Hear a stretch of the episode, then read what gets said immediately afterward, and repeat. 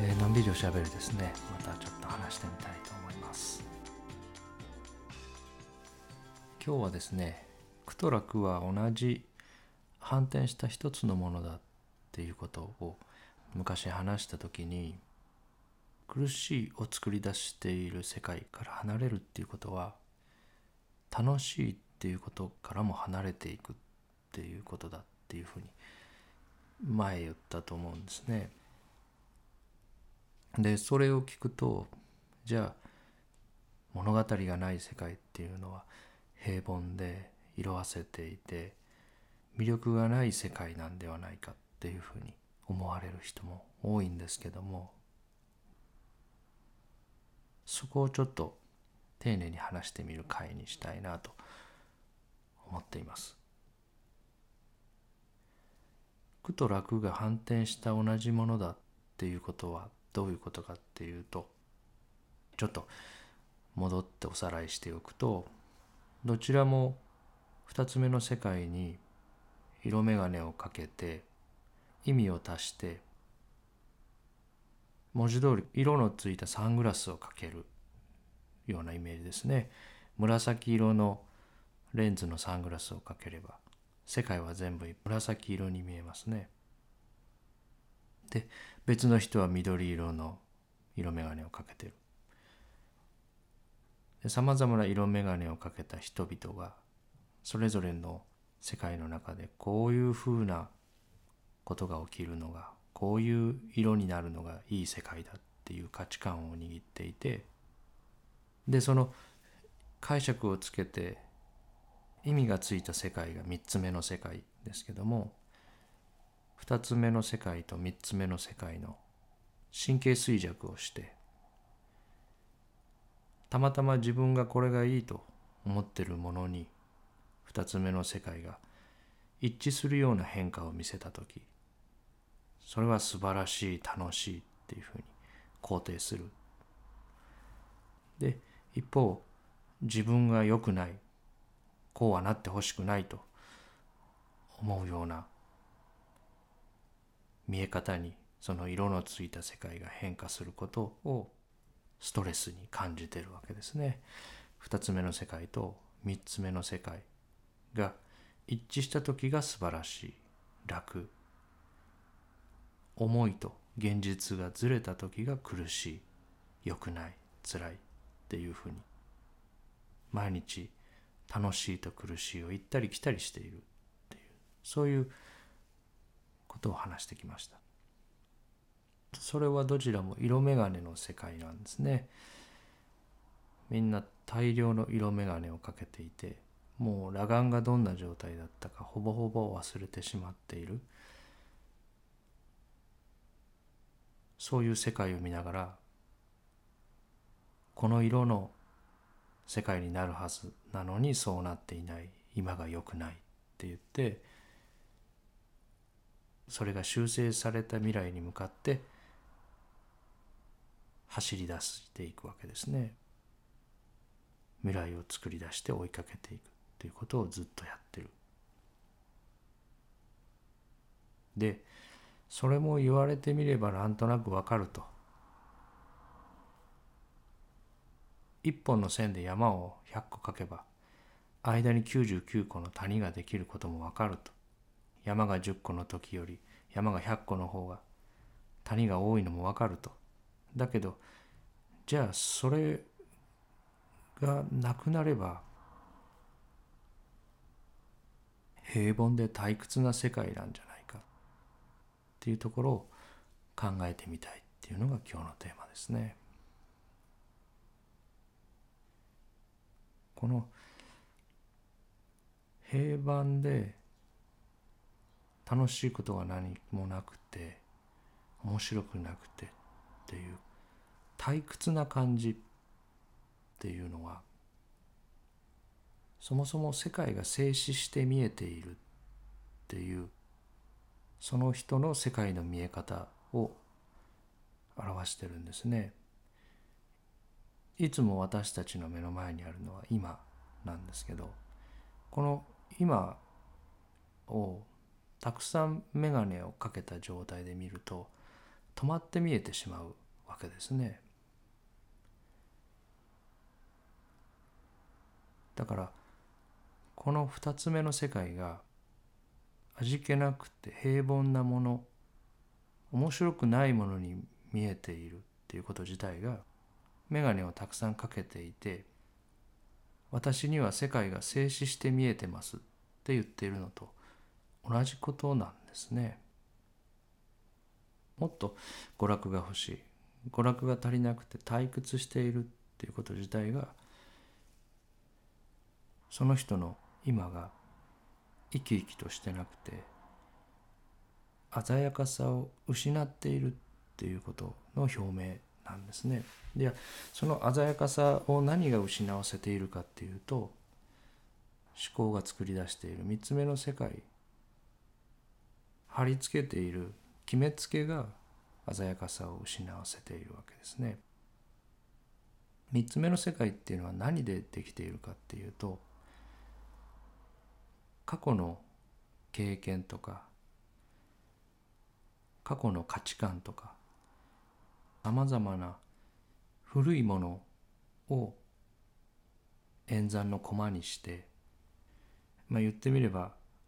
今の死骸を使ってこれからどうなるかを演算してるんですね。で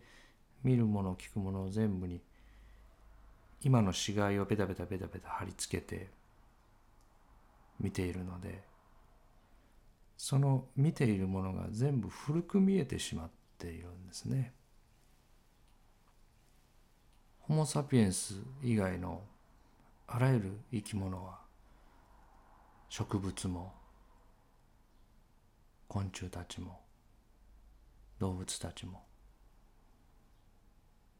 退屈してないですよね退屈している生き物はサピエンスだけですねそれだけ今に過去が張り付く量が多すぎて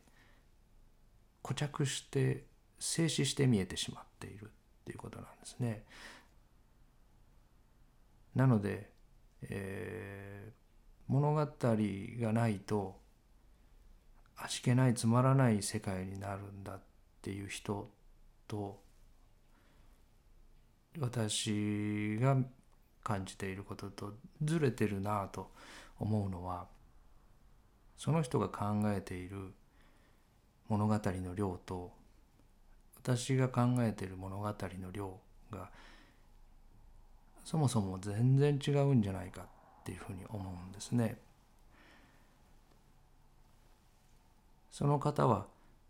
退屈で平凡な世界の中に物語が持ち込まれることで大きな喜びとか大きな楽しみとかそういう感情のアップダウンが生み出されるっていうふうにリアリティの中にポツポツと物語がポイントポイントで入ってそこで私たちが物語に動かされているっていうようなイメージを持っておられるんじゃないかなっていうふうに思うんですね。だけどこの世界の中から私を分離させた瞬間から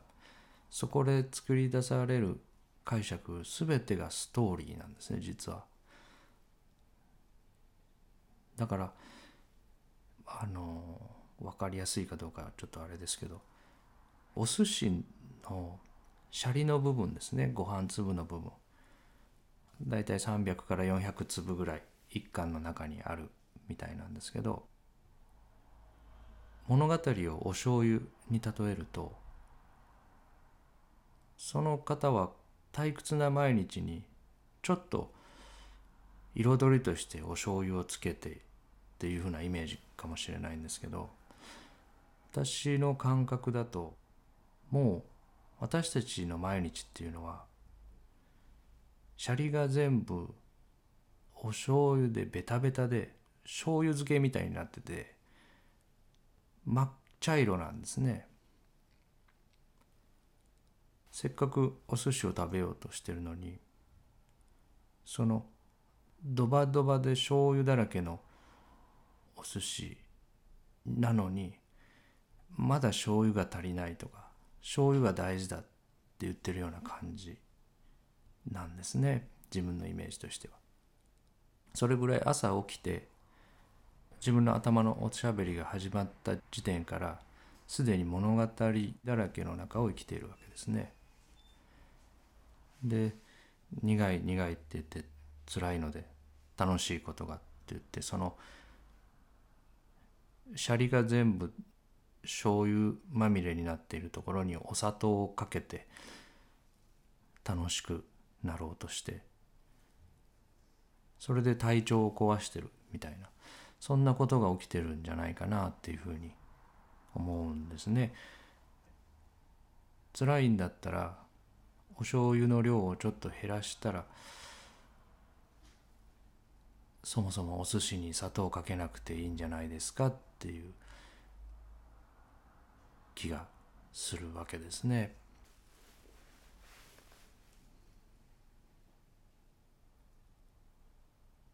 二つ目の世界に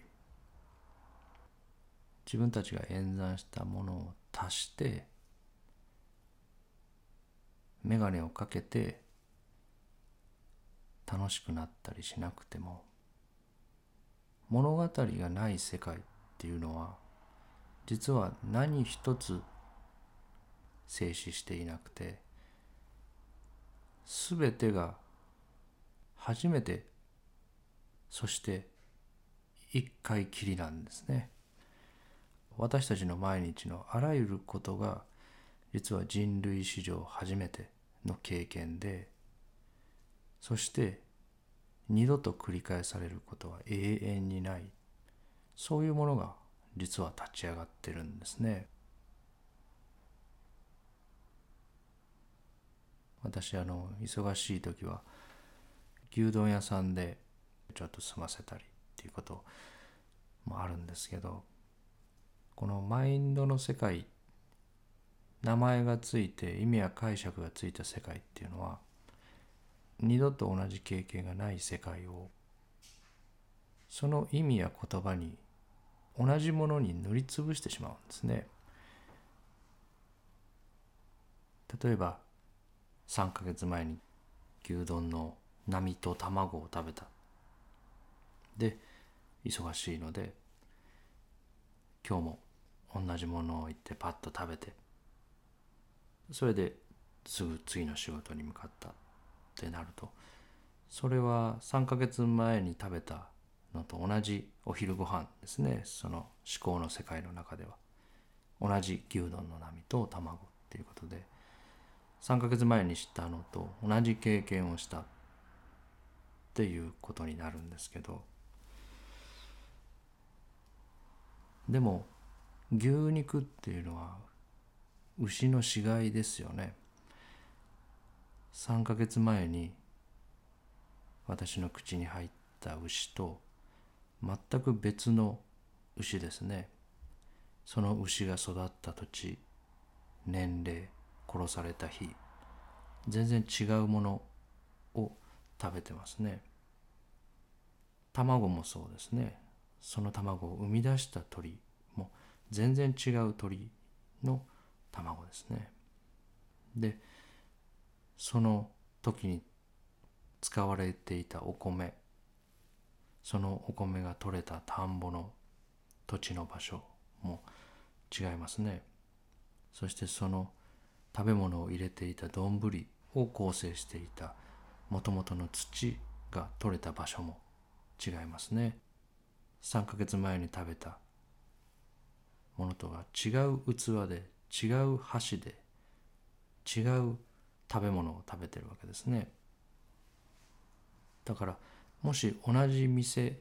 に入って同じものを注文して同じものを食べたとしても何一つ同じ経験ではないですね。ところがそこにこういう名前のお店でこういう名前の食べ物でっていうふうに名前を付けた瞬間にそのものそこでした経験が止まってしまうわけですね。そして以前と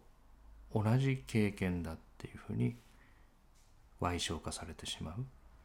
あらゆる食べ物がそうですね。コンビニエンスストアへ行って例えばプリンとかおまんじゅうを買った。でいつもよく買っているものだったらまた同じ味同じものと思って買うんですけどその食べ物を構成している素材は同じ銘柄のものであっても全く違う畑全く違う親全く違う環境から生み出されたそういう生き物の一部を口に入れてるんですね。だから何度も食べている食べ物をコンビニエンスストアで買って口に入れたとしてもそれは生まれて初めて食べる食べ物なんですね。そこに使われている砂糖醤油調味料それらを作っている大豆とか塩とかそういうものも違う場所で違う時に作り出された違う土地から集まってきているもので味付けされてるわけですね。前回あの地球の自転とか公転の話もちょっとしましたけど今日の一日の地球のスピンは昨日のスピンと同じじゃないんですね。時間も軌道もほぼ同じっていうだけで違う軌道を違う時間をかけて回ってるんですね。地球の自転はほんのわずかずつ遅くなっていってるっていう話を前したと思うんですが地球が1回転する自転が100年で2ミリ秒ずつ遅くなっているっていうことですね。でこの先ずっと遅くなり続けるのかどこかでまた加速するのかっていうことも分かっていないわけですね。公転もそうですね。太陽の周りを一周回るその軌道も去年の軌道とは微妙に違うんですね今年の軌道は。そしてその回る速度も微妙に違う。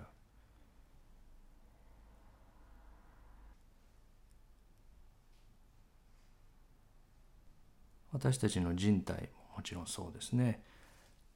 脳科学者のデイビッド・イーグルマンさん何度も出てきましたけどその方が本の中でこういうふうに書かれてます脳という身体的なものが常に変化しているからには私たちも常に変化している私たちは定まっていないゆりかごから墓場までずっと制作中の未完成品であるっていうふうにおっしゃってますね。脳という臓器のシナプスも毎日の経験によってストレスの量によって配線を変え続けてるんですね。その細胞と横の細胞が手をつないでる接続をやってる突起が伸びたり縮んだり変化し続けているわけですね。昨日の私の脳と今日の私の脳はもう配線が少し違っているっていうことなんですね。で私たちの体がどんどん入れ替わっていって7年でほぼ全部新しくなるっていう話をしましたけどこれは新しい細胞が次々に生み出されているっていうことだけじゃなくて同じ数の細胞が次々と見事に死んでいっているっていうことなんですね。今この瞬間の生命活動を支えている細胞がその役割を終えた時にどこにも不具合をきたさずに自然に死んでいって初めて新しく生み出された細胞が存在するスペースが生み出されるんですね。で一番最初の人間の発生のところですね受精卵っていうたった1個の細胞が37兆個の細胞に分裂するところも次々と作り出して作り出してっていう生まれることだけが起きているわけではなくて個体発生が系統発生を繰り返すって言われるようにホモ・サピエンスとしてはもう退化してしまったような器官が一回作り出されてそこがアポトーシスっていうプログラムされた死ですね。準備された死っていう言い方もしますけど一度生み出された器官が奇跡的なタイミングで死んでなくなって今の形を形作るっていうことなんですね。あの手のひらを見ていただいて親指と人差し指の間にこう水かきの名残みたいなものが残ってますね。こういうものも発生の段階で不必要な部分がちゃんとアポトーシスすることでこの個体が形成されている。で形成されただけじゃなくてそれが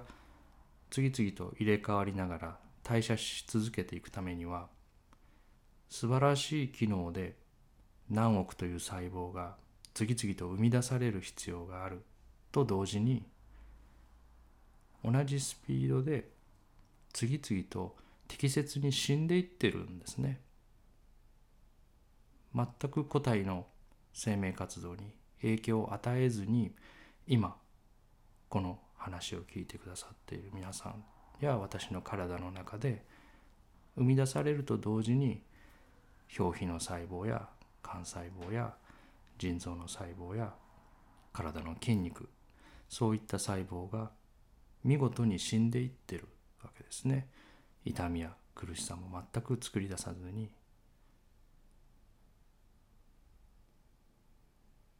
私たちは毎日ただ生きているわけではなくて毎日きちんと死に続けているわけですね。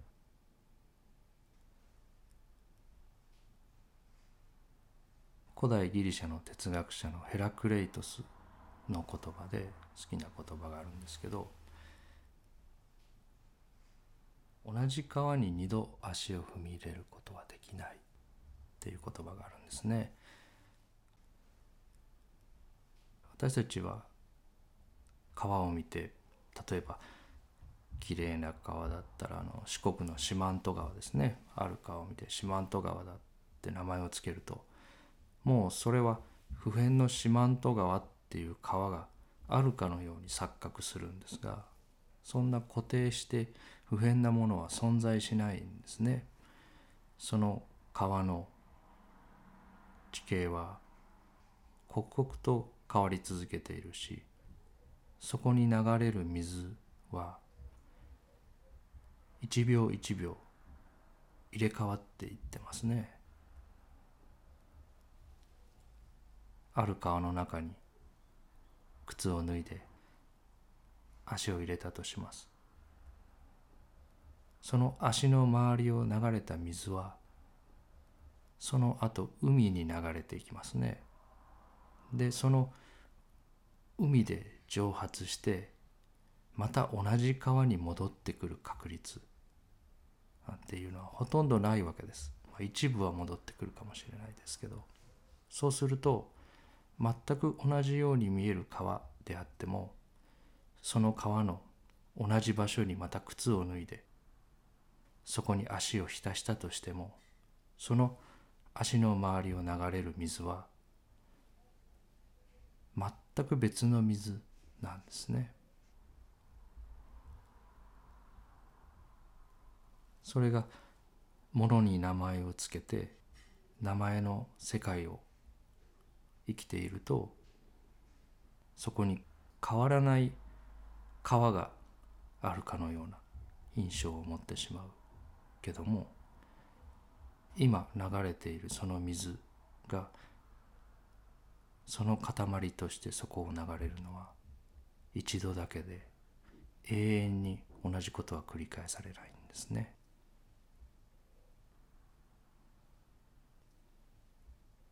何一つ古いもののないものを感知して人類史上誰も経験したことがない全く新しい経験を私たちは毎日していてそれを古いもので演算してるんですね性的な言語をその全く新しいものに貼り付けながら大脳の演算を行っているので思考の中の世界っていうのは物事は固定して見えていくんですね。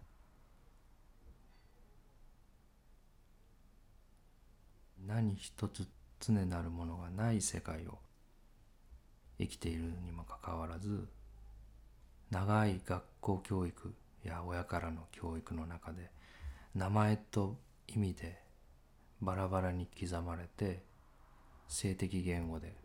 固定されてしまうんですね。だけどそれは空港の国際線の待合ロビーが日本じゃないっていうのと同じで頭の中だけで作り出された偽の静止状態でその物語が落ちた世界っていうのは退屈とは無縁な世界ですね。